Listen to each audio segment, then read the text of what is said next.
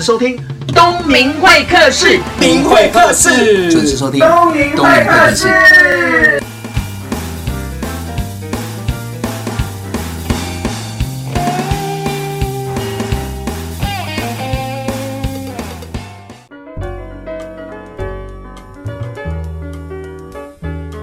Hello，各位听众朋友，大家好。不知道你开始吃尾牙了没有啊？有没有中大奖？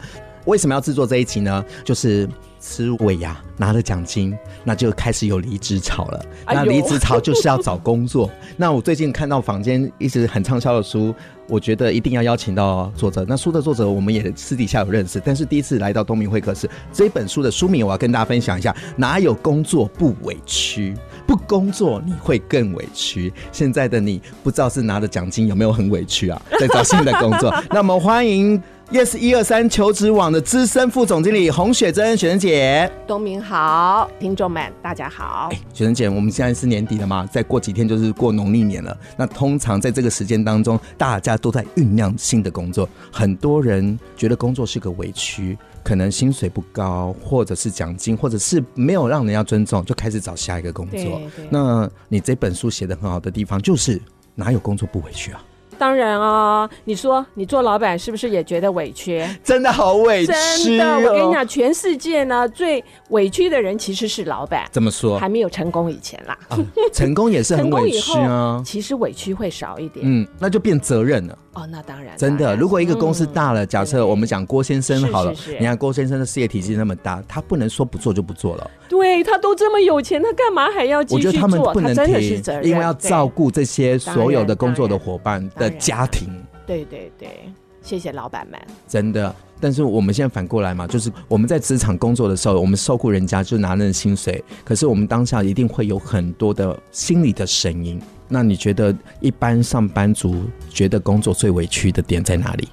你刚刚讲的不受尊重，其实它比薪水高不高或低不低，其实呢还让人受伤。嗯哼，哦，所以呢，其实老板呢跟主管最重要的就是要尊重我们的员工，感谢他为我们付出。是，如果没有他们，其实呢公司呢是不会做好的。嗯，真的很重要。现在我们就是残酷的，就是要往这个方向走。是是。但是你这本书的序，我超有共鸣的。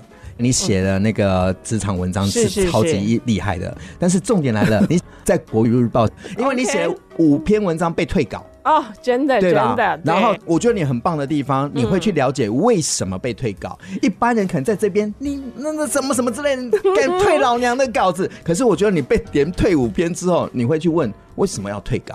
当然啦，因为呢，《国语日报》这个专栏我超喜欢的，因为我认为呢，很多大学生呢毕了业之后呢，不知道呢要做什么。对。那如果他在呢青少年的时候呢，他就做好自我探索，嗯，他就不会等到大学毕业的时候才不知道自己要做什么。啊。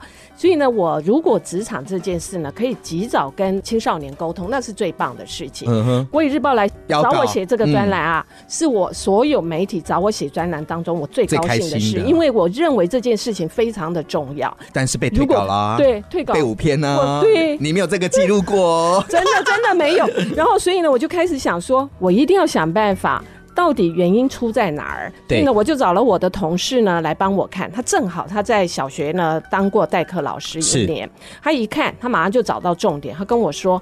因为啊，你写的呢叫做实然，我们呢在学校呢当老师最重要的呢要教小朋友叫做应然。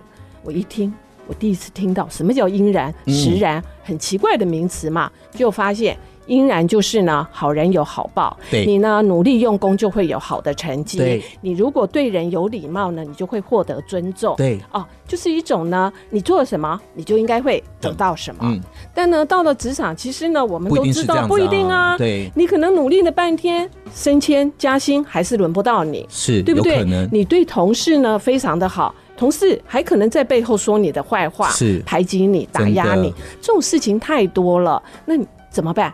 所以就退你稿了，是？那你会难过吗？哦，不会不会，我这个人不太怕挫折跟打击的。你知道我为什么要提这一篇吗？是因为我有共鸣。比如说我去高中、大学演讲的时候，其实我觉得学校的老师会在我演讲的场子在后面皱眉头，然后就开始变脸，这应该很影响你的心情吧？我觉得还好啦，我还是照讲，反正钟点费那么低。是 是 因为我觉得我懂，我懂，我去那边就是要有责任嘛，不然怎么会去接接承诺？对对。那我去大学演讲，最主要是要告诉他们是说，我觉得你们大学这四年不要只会念书，也不要考第一名，只要能顺利毕业就好了。然后你知道那些老师开始就问号惊叹号，他说一个老师怎么可以鼓励学生不要好好念念书？我说如果你念第一名了，在外面的职场，他不是要看你考第一名哦，对对对，真的你考对偷一几分，他只是证明你会讲英文而已啊，对对，但是你没有办法证明你有解决的能力啊。是是，那你告诉我说你有什么样的呃电脑证照那些东西，嗯、对社会来讲那很好，那只是证明你会用那个软体而已啊。是是是，那没有对跟不对，学校教的有可能跟社会要的不一样，所以我很喜欢你这本书，要告诉他们社会的真实面。对对，真实面通常都是残酷的。对啊，你看，而且现在科技网络发达，我觉得这个孩子搞不好从小时候就开始在看网络的文章了。哦，对吧？一定会接触到嘛。哦，太好了，太好了，对吧？那你说你再怎么防，再怎么样告诉他正面的，他在网络上也会看到一些现实面，搞不好他会更困惑。那不如早一点就让他知道说，其实有时候到达了一个目标，不见得是同一个方法。那当然，啊、我可以讲一个例子啊。这个我们每一年呢，人力银行很重要的一件事情就是办呢人力征才博览会。嗯哼。那有一场呢是台大，那台大都不让呢人力银行进去，但是呢我的同事呢要进去呢拜访每一个摊位的企业，他要拿到那一本名册，拿到这本名册呢一定要有台大的学生证凭证拿到那一本名册。嗯我们大家就傻眼啦，因为我们根本不是台大毕业，呃，台大正在念的念书的同学，我们都拿不到。结果我一个同事就跟我说，他去拿。哎，我们以为他就去跟摊位、跟台大交涉，其实不是。后来他回来拿了三本，说呢，你三本怎么拿到的？都在垃圾桶。哇塞！你看，那就是街头智慧，对对不对？如果像我们这种人，我们就会乖乖的去跟学校交涉，然后被学校打脸打枪，然后我们就乖乖的就回来了。因为这些大学生呢，翻一翻找到他要的企业呢，那一本因为太厚太重了，他就往垃圾桶一丢。那就去垃圾桶找最快了，因为其他都是不重要的讯息。所以呢，这就是呢，学校不会教你的。哎，这就是解决问题的。真的，你讲到一个很棒，因为我们大部分都是 SOP 标准流程。是是是，对吧？呃、但是我觉得比较厉害的地方，可以从过程当中，他可以找到一些可以帮助自己的，或者是加分的东西。是是是，就找机会吧。OK，真的。我们先休息一下哦，再回到东明会客室的节目现场，待会见啦。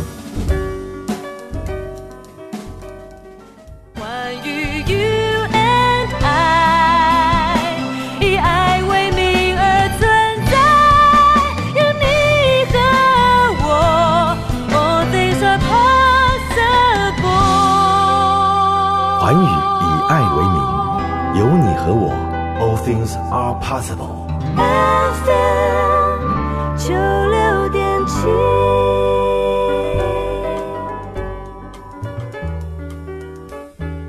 欢迎回到东明会客室的节目现场。那我们刚刚讲到，就是找方法要聪明一点，他也有笨巧，他巧哎。要穷则变，变则通，这是一个非常重要的事情。你讲得很好，可是你知道台湾的环境，嗯、包含学校的环境、社会的环境，都把我们变成 SOP 标准流程。你说变笨的意思吗？哦，我没有这么说，我觉得只是变得乖乖牌。就是我们那时候我们那个年代是要听老师的话，老师讲话都是对的。我有一本书叫《不乖胜出》，真的，我们下次再来讲聊。嗯、但是我觉得现在在市场上，我觉得不是投机，是要用对方法，要很聪明。是是，是，可是很多人都放错重点。你说的放错重点是哪一个？我就是觉得是他会想到投机。啊，投机走不了太长，因为呢，现在的人的工作时间变长了。你二十五岁呢毕业呢，你呢最少像我这个年纪，六十五岁才能拿到那个劳保的那个年金。对，还很久吧？你应该很久吧？你这么年轻，大概就七十五岁，大概七十五岁。哦，OK，我的意思呢，你可能要做四十年，要做五十年。其实呢，投机取巧是不行的。是，口碑非常的重要，还有你的你的呃。你的形象，你的做事的能力，对对对，还有做人的能力，是是是是，对吧？对，对，做我觉得做事是基本，做人才是根本。你书里面有提到，就是说，如果真的想要高薪，是就要做对选择。可是现在反问你，如果刚入职场的人，怎么可能一开始就有高薪？啊，我也要送给所有的年轻人一句话，嗯。起薪只是一时的，不会领一辈子。嗯哼，所以呢，一开始你毕业拿的那个起薪低呢，你不要心里难过。对，你要想办法的，就是呢，十年。二十年后我要领到多少的薪水？嗯、也就是说呢，我们常说三十岁以前呢，那个脸是你妈生给你的；三十岁以后你要为你的脸负责，是一样的。三十岁以前呢，你拿的薪水呢，可能看你的学历。对啊，三十岁以后那就要靠你自己，你不能再怪东怪西了。嗯、很多的年轻人三十岁以后还在怪低薪，其实他要检讨的是自己。那当然。大环境其实没有那么好，嗯，但是你看，还是依然有人领高薪，像你不就领高薪吗？呃呃、我还好啦，我要领多少，自己要做多少，对对对对，自己可以当老板就是这样嘛，啊，你决定你自己的薪水嘛。嗯、可是我们刚刚讲到，就是说很多人都想要高薪，比如说像我自己，呃，也接触的个案，就是可能在职场做很久，同一个公司做了可能十七八年了，那也四十岁了，那他很想要在外面闯，可是不敢。因为他觉得担心他出去之后就回不来，或者是说没有办法到达他现在的薪水。好，东明，我要跟你说。我也要给所有年轻人讲，你要有自行觅食的能力。对，也就是说你要有离开组织，然后自己可以谋生的能力。嗯、通常呢，我们做上班族做习惯了，我们会觉得说，哎，每个月到月初的时候，老板会给我一笔薪水。对，但你从来没有去衡量，就是说你领这笔薪水，问题你的贡献是不是可以呢 match 到你的薪水？嗯，但是如果把你抛出去，离开组织，你在外面的时候，你就会发现，有可能你。抱怨的那一份薪水，你连领都领不到，你赚都赚不到。有可能呢？你刚刚讲的很好，就是说你自己就要去盘点自己现在的薪水，你自己的工作量有没有符合呢？是是是，可是通常员工不会这么想，啊、他会通常认识就想说，我做了那么多，站在他的角度是做很多，可是站在可能老板或者整个市场的面来看的话，他只是做的东西大家都会做。哦，那你讲的叫做取代性，嗯，哦，被取代性这件事情，很多人去抱怨他的薪水，哦，跟他认不认真没有关系。嗯、一个很重要的事情，你会不会被取代？对，如果你这个人在这个就业市场呢，是一个稀缺性的人才，就说呢，我根本找不到这样的人才，嗯、或者他很少，嗯，那老板就会怕你离开，是，所以呢，你的薪水高不高是看老板。恐惧你离开 不离开那个程度有多大？对对对。但如果呢，老板不怕你离开，因为像你这样子的人很多，条件呢跟你差不多，然后呢能力可能呢比你还好，甚至呢比你还用心还努力，有可能就被取代了。当然，所以呢，老板对这样的员工薪水就不会给高，跟你认不认真没有关系。是，也就是呢，如果你要薪水高，很重要的一件事情，必须要你不可被取代。这非常的重要，真的不可被取代。嗯、听众朋友，提醒你盘点一下你的能力哦，看有些能力是不是很多是没有办法被取代。还有职务也很重要。嗯哼，你想想看，如果现在呢，我们讲行政人员好了，好的，很多的文法商毕业的女孩子，嗯、甚至男生也越来越多了。他们一毕业，他们最喜欢去应征的工作叫做行政人员，对，或者叫做助理。嗯，那这样子的人，你一旦投递的履历很多，你觉得老板会给薪水高吗？不会呀、啊，啊、他可以挑选的人太多啊。对所以呢，我们在办公室常会发现，会来做行政人员的，其实他都毕业于名校，对，因为他要在很多的履历当中，你他要脱颖而出，所以他的条件其实是非常好。但是呢，他可能领二十二 k，领二十五 k，而且呢，他每一年可能加薪只有五百块。嗯哼。他很难调整，然后呢，差不多。我我有问过一个大企业老板，他给他的行政人员呢，最多最多天花板就是到三万了，就高不上去了，就不会再加了。不会因为做的久不会，也不会因为你努力，也不会因为你忠诚，所以呢再给你加薪，不可能的，不可能，因为他的天花板就在这里。你讲这个让我想到一件事情哦，就是曾经我我对一群学生讲的一，我觉得算是很真实的话，他就说：“哦，老师，我真的我在公司卖呃做牛做马。”才领这样，我觉得我要辞职。我说那你就辞职啊。可是担心什么什么什么？我说你在想什么？我说那你觉得应该薪水多少钱？是他说老师，我觉得我月薪要八万。那我 OK，我不能笑他。可以哦。对，我就说哦八万啊，那很好，你有目标，真是一个很棒的年轻人。是是。那不然这样子好不好？你再把你的履历放在那个求职网上，是。那你看你开八万，有多少人会约你出来谈？哦。那如果很多，那就代表哇，你很棒嘛，就是大家都抢着要你。但是如果没有八万，你要不要去思考为什么人家没有找你？是你不值，是还是价钱太高，还是我们就下一个就好？太棒了，你的想法正好。我有一个朋友就是这样做，嗯，他每一年呢，他都会把他的履历呢丢到呢人力银行去试试看，但是呢，他先不会填呢薪水，对，他就看看，如果呢一百个人、嗯、只有呢二十个人来找他，那就表示呢有百分之八十的企业呢不要他这种条件的人，对，那只有百分之二十，条件太好吗？呃，当然还可以，还不错，勉强，好勉强。然后呢，这二十家的企业找他之后呢，他来面试了。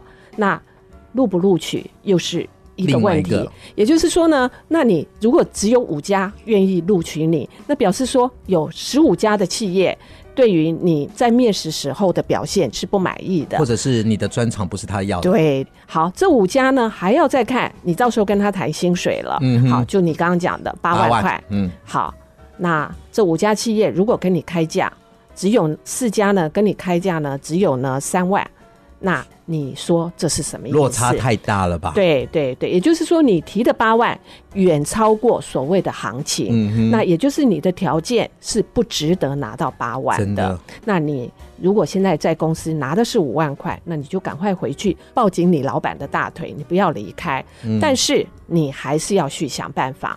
怎么样去加强你的技能？有朝一日你还是要领到八万块。是，我觉得这个点呢，会让我想到是说，我们现在反过来操作，就是说，哎，如果要领到八万的人，要具备什么样的能力跟条件，对吧？呃，当然，当然。可是我后来想想，要领八万月薪底薪的这些人，我觉得不会是从人力网找工作了耶，应该是你在业界当中做到有一点知名度。让公司想办法找你，嗯、或者是猎人头公司把你送到更更好的舞台。好，东明讲到是一个重点，人力银行呢，其实呢比较针对呢所谓的那个资历比较少的年轻的朋友们，嗯，但如果要拿到八万呢，通常这个人呢必须要呢已经有主管资历了，对，那有主管资历的呢，通常在业界会有一定的口碑，或者呢，你讲的猎头公司会来找他。但是人力银行还是蛮多工作哦，蛮多工作的机会是有八万、有九万、有十万、有十五万、有二十万哦，还是会有。那为什么呢？因为企业还是希望呢，在人力银行有更多的人看到这个职缺，有更多的履历，他可以做更多的挑选选择。对，嗯，所以听众朋友，我觉得你可以试试看，在过年之后把你的履历放在人力网站上面。哦，转职潮。啊、呃，过完年一定要试试看，因为工作机会会多非常多。哎、欸，我这样节目会不会被老板封杀？我们两个鼓励大家把 把履历放上去，一定要一定要。我其实鼓励年轻人要多换工作。哦，但不但但不是因为我是人力银行。你你你你你讲的多换工作，我们可不可以讲一下那个频率啊？好。我有个一二三原则啊，嗯，也就是说一个人 你在打你们的网站的，不不不不，不是不是，因为这样比较好记啊。一二三，对，一个人每两年要换一次工作，两年。然后三十岁以前呢，你要具备呢三个工作资历，这样你的履历呢打开起来呢也不算多，对不对？我再讲一次哦，嗯，每一个人都要有每两年。都要换一个工作，对，而且在三十岁以前要有三个工作经历，对对对。那这样子你，你你三十岁以后呢，你你的履历看起来会比较精彩丰富，而且呢，你也不会让人家觉得你换工作太频繁。是，你要知道，企业有一个非常矛盾的地方哦，对，他呢。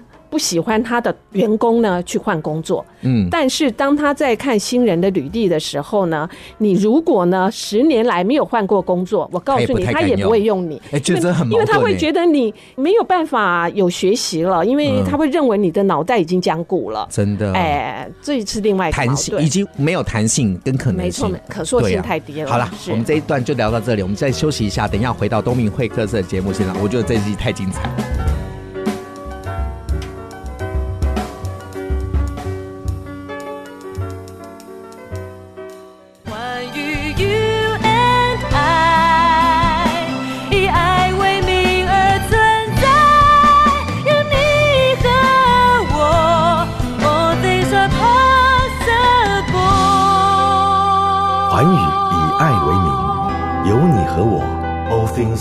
Possible. FM 九六点七。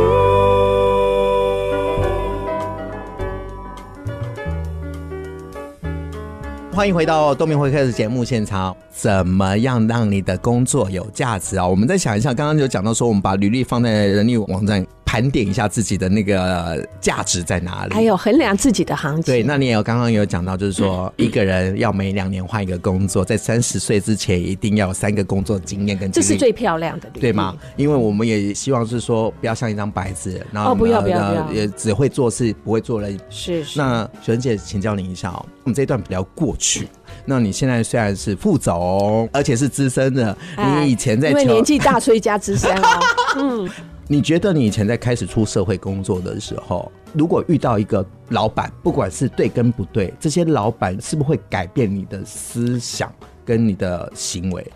啊、呃，我觉得找到一个好的主管是非常重要的事情哦。嗯、好的主管是什么定义？好的主管。要看年纪啊，那个刚毕业的时候呢，一定要给你学习空间，给你发展空间，这是一个最重要的。因为呢，社会新鲜人呢，在挑工作的时候呢，学习性跟成长性是最重要，要考量，比薪资高不高还重要。对，那我正好呢碰到一个这么样的一位主管，他是现在台北市议员。秦慧珠啊，嗯、我们通常呢看到秦慧珠在荧光幕的时候呢，会觉得她非常的犀利啊。但事实上呢，她在私底下呢是一个非常温暖的人啊，而且非常的热心。她是我第一个主管。我先生常常告诉我，如果我这一辈子不是碰到秦慧珠，是我第一个主管，我的生涯不会这么的幸运跟顺利。因为呢，我其实呢刚毕业的时候那一年碰到呢第二次石油危机啊，大概知道我几岁了啊？反正就是叫雪珍姐。对，好，OK OK。我那个时候因为我念新闻系，那所有的媒体都人事冻结。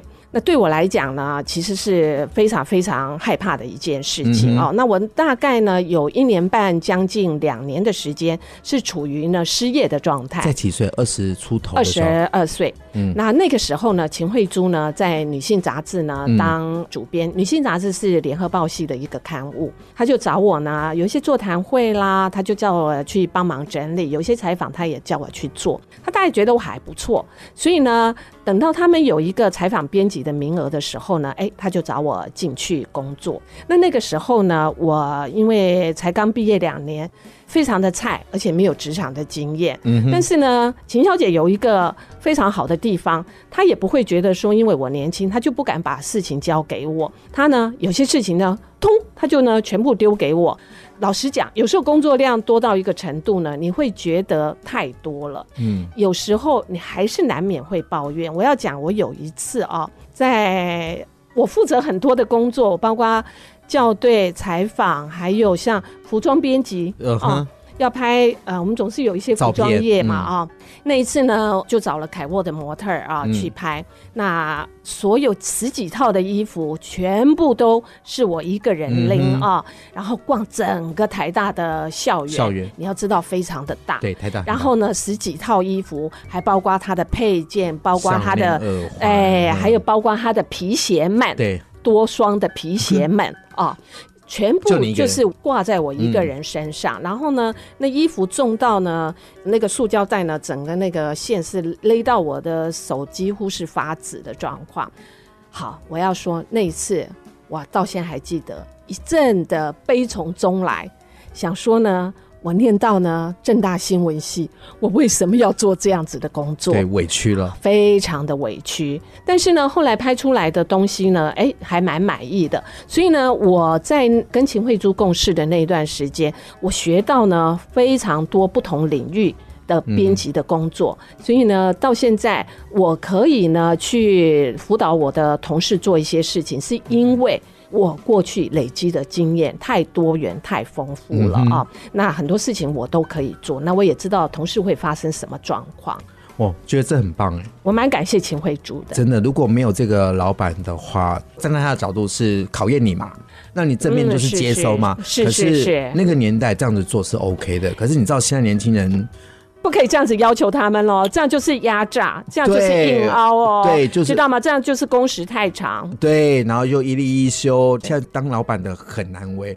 我觉得当老板有当老板的苦处，当工作伙伴也有他的苦处。我们讲一个例子，我也想请教你，就是，是我有个学生是公司的老板哦，他本来公司中规模，那他除了薪水之外，奖金之外，他就觉得说，反正都是工作上的伙伴，那不然吃外面也是钱，是。那中午只休息一个小时，那就干脆就是说，反正中午那一餐就是让他来付就对，一个人一百块，OK 就是发现好像大家都不珍惜。为什么？就是不吃也点，然后吃不完就丢着，这已经是老板看了就会心疼。对，然后第二个就是因为要订便当，就是有行政人员义务帮忙，是，然后就可能订错了还是什么的，就变成是指责那些订便当的行政人员，哎，怎么样怎么样？是是，就一大堆问题。那他很想把这个收回来，可是收回来又有另外一个衍生的问题。哎呀，你看原本的福利什么都没有了，然后。他自己很难为，有时候他跟我讲说：“哇，当老板很难。”我说：“当员工也很难，当老板更难。”啊，我跟你讲，只要福利给出去了啊，你要收回来就会呢有民怨，就一定会抱怨。我其实不建议他去把那个收回来，因为这样同事的心里其实是很不高兴的。他不珍惜啊。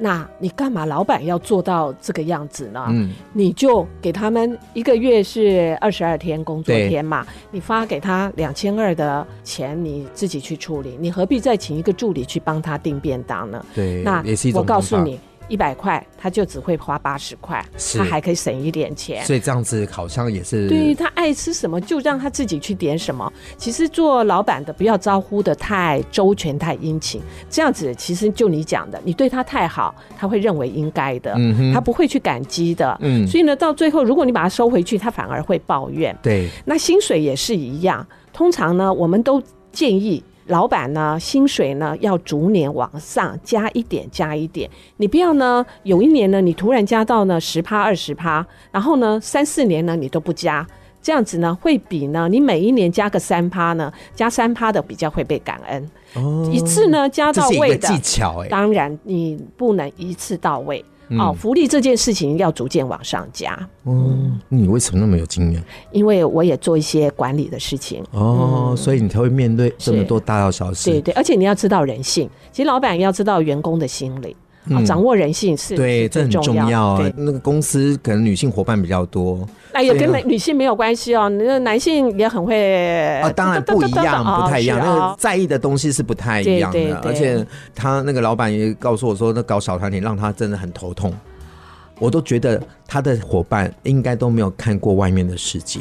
哦，那他要鼓励他去看啊，可是老板要担心哦，他的伙伴们去看了外面世界，就不要他了。也有可能，对不对？但是这个老板应该要有自信嘛。哦，那就好，那你就放他出去看一看。嗯嗯，通常如果有同仁要离职呢，其实我都呢祝福他。嗯，我不会觉得说他是背叛我。嗯啊，那你鼓励他出去，我们还是会有一些同事会再回来。嗯，因为他看看外面的世界，其实不如他所想的。他回来他就会更珍惜，他会更用心。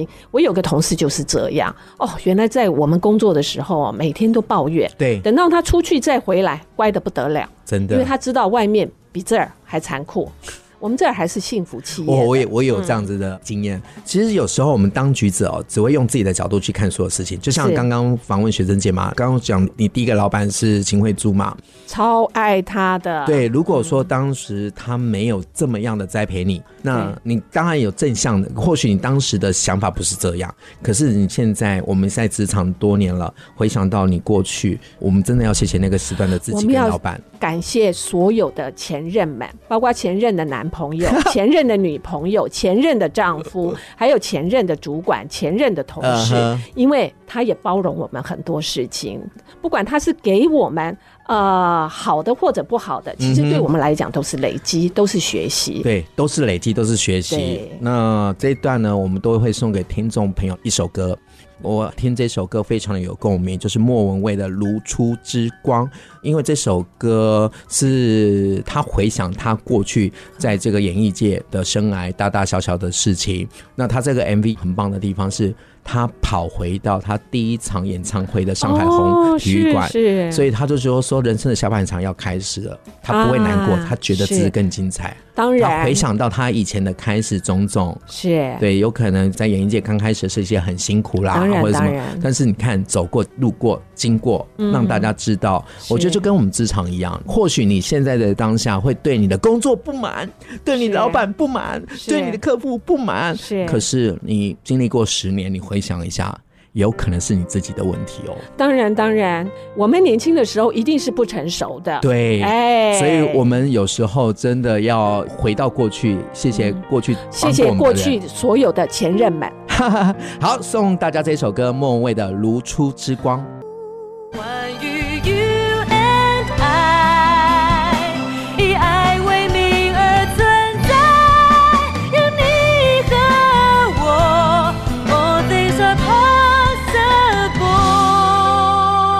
寰宇以爱为名，有你和我，All things are possible。FM 九六点七。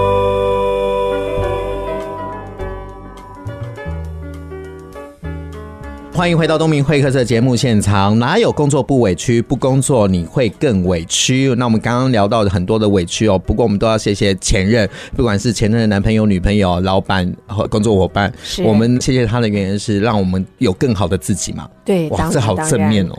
当然呢，没有前任哪有现任啊？对不对？真的。嗯、但是我们在想到是说，工作上如果怎么样把它变成不委屈的工作，这是要怎么转换呢？啊、哦，我通常会建议往好处想，嗯，我们用感恩的心情。嗯、好，我讲一个比喻啊、哦，你去想想看，如果呢，同样一句话啊、哦，你用谢谢跟用对不起，嗯，不一样哦。是啊、哦，比如说呢，啊，东明，对不起。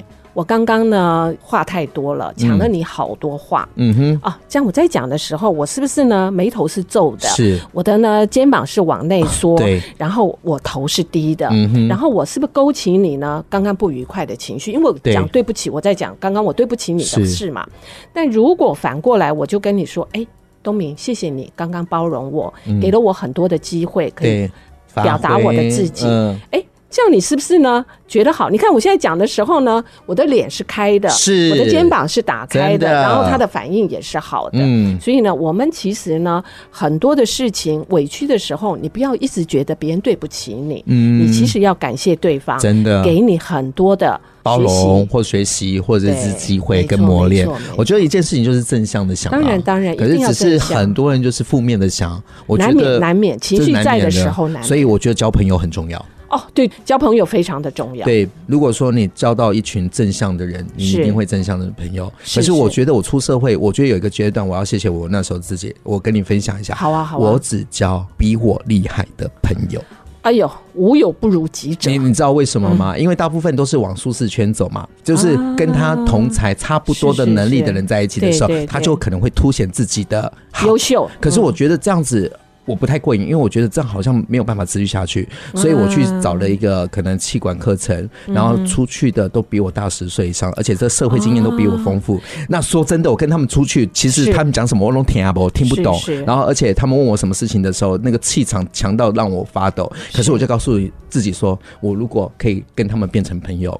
有一天我会跟他们一样优秀。好，东明有讲到重点，我自己也有观察到。嗯，通常会去交平辈朋友的，他的发展性其实比较普通。真的哦。那通常会去交比他大的长辈或前辈的，嗯哼，他的发展会比较好。好很多，嗯哼，所以呢，其实呢，你讲起来，其实东明你的企图心比一般人强，嗯，然后呢，我们通常把人分成两种人，一种叫做 be good，就是呢，你想让别人看到你好的，对，哦，你想让别人称赞你是聪明的，你是优秀的，那通常你当然要找跟你同辈的朋友，嗯，但如果你想当一个 be better 这样子的人，你想。更进步、更成长、更有所学习，对，你当然要去挑战是更高的目标，所以你就要交比你年长的朋友，是，那你就会越来越进步。那当然，这种人比 better 一定比 be good 这种人呢，他将来的发展会更强。你讲的真的我非常的认同，因为。如果没有那一段啊，是我觉得我的眼界可能就是井底之蛙。当然，当然，他带你去扩展你的视野，扩展你的格局，对，这不是平辈可以带。真的，像比如说我在职场遇到问题，我可能求助于他，可能长辈嘛，可能抱怨一下，他有经验，对他可能会告诉我说：“哎呀，没关系啊，什么？”他没有，这是你的问题，你应该怎么怎么讲？我就吓死，我说。可是也因为这样子一句话，我开始去思考，哎，就像我们刚刚节目讲的，如果你年到八万。人家也会想说你值八万嘛，是，是，所以就反过来是说，你的经验经历有可能是在你薪水上，还有你人这个个人品牌上的价值。当然，当然，所以一定要看这本书，对吧？哦，当然。那我们还回到这本书，哪有工作不委屈？不工作你会更委屈。那些打不垮我们的，只会让我们更坚强。那学珍姐，你觉得哪些人是适合看这一本书呢？我认为呢，你的心脏够强的。就是刚我们讲的 be better，你想当更好的人是。那如果你只是呢想当个 be good，那其实这本书呢也就不用看了啊。对。那我这本书呢里面呢讲了很多职场上的现实。这本书呢畅销的原因其实是因为我够犀利、够直白啊。我有个朋友跟我说，你每一篇文章都在打脸，打年轻人的脸。哦，其实我里面也会打主管的脸啊，就是说我会给他们很多震撼的观念。那这些观念呢，未必是你的父母会给你的。我还有很多观念呢，其实跟父母跟师长的观念是不太一样的啊。但是呢，我认为我的观念比较对，因为呢，我有职场的一些经验。那我比较过很多的企业，然后我看过很多职场上的人。嗯，你不一定要听父母的话。但不妨要买这一本书。呃，刚刚有讲嘛，就学校教的跟家里给的，跟市场需求是不太一样的。嗯，所以我会鼓励听众朋友，如果你希望你在职场上有一定的成绩的话，最快的方式就是。买书或者是进修，交对的朋友。哦、对，那一本书没有多少钱嘛。可是如果你因为这本书顿悟一些道理，然后在自己的职场上加持，嗯，我觉得这是很值得投资的。所以这本书不要忘喽。哪有工作不委屈？不工作你会更委屈。谢谢洪雪珍，雪珍姐。谢谢东明，谢谢。有机会再回到东明会客室。哦，没有问题。好的，谢谢。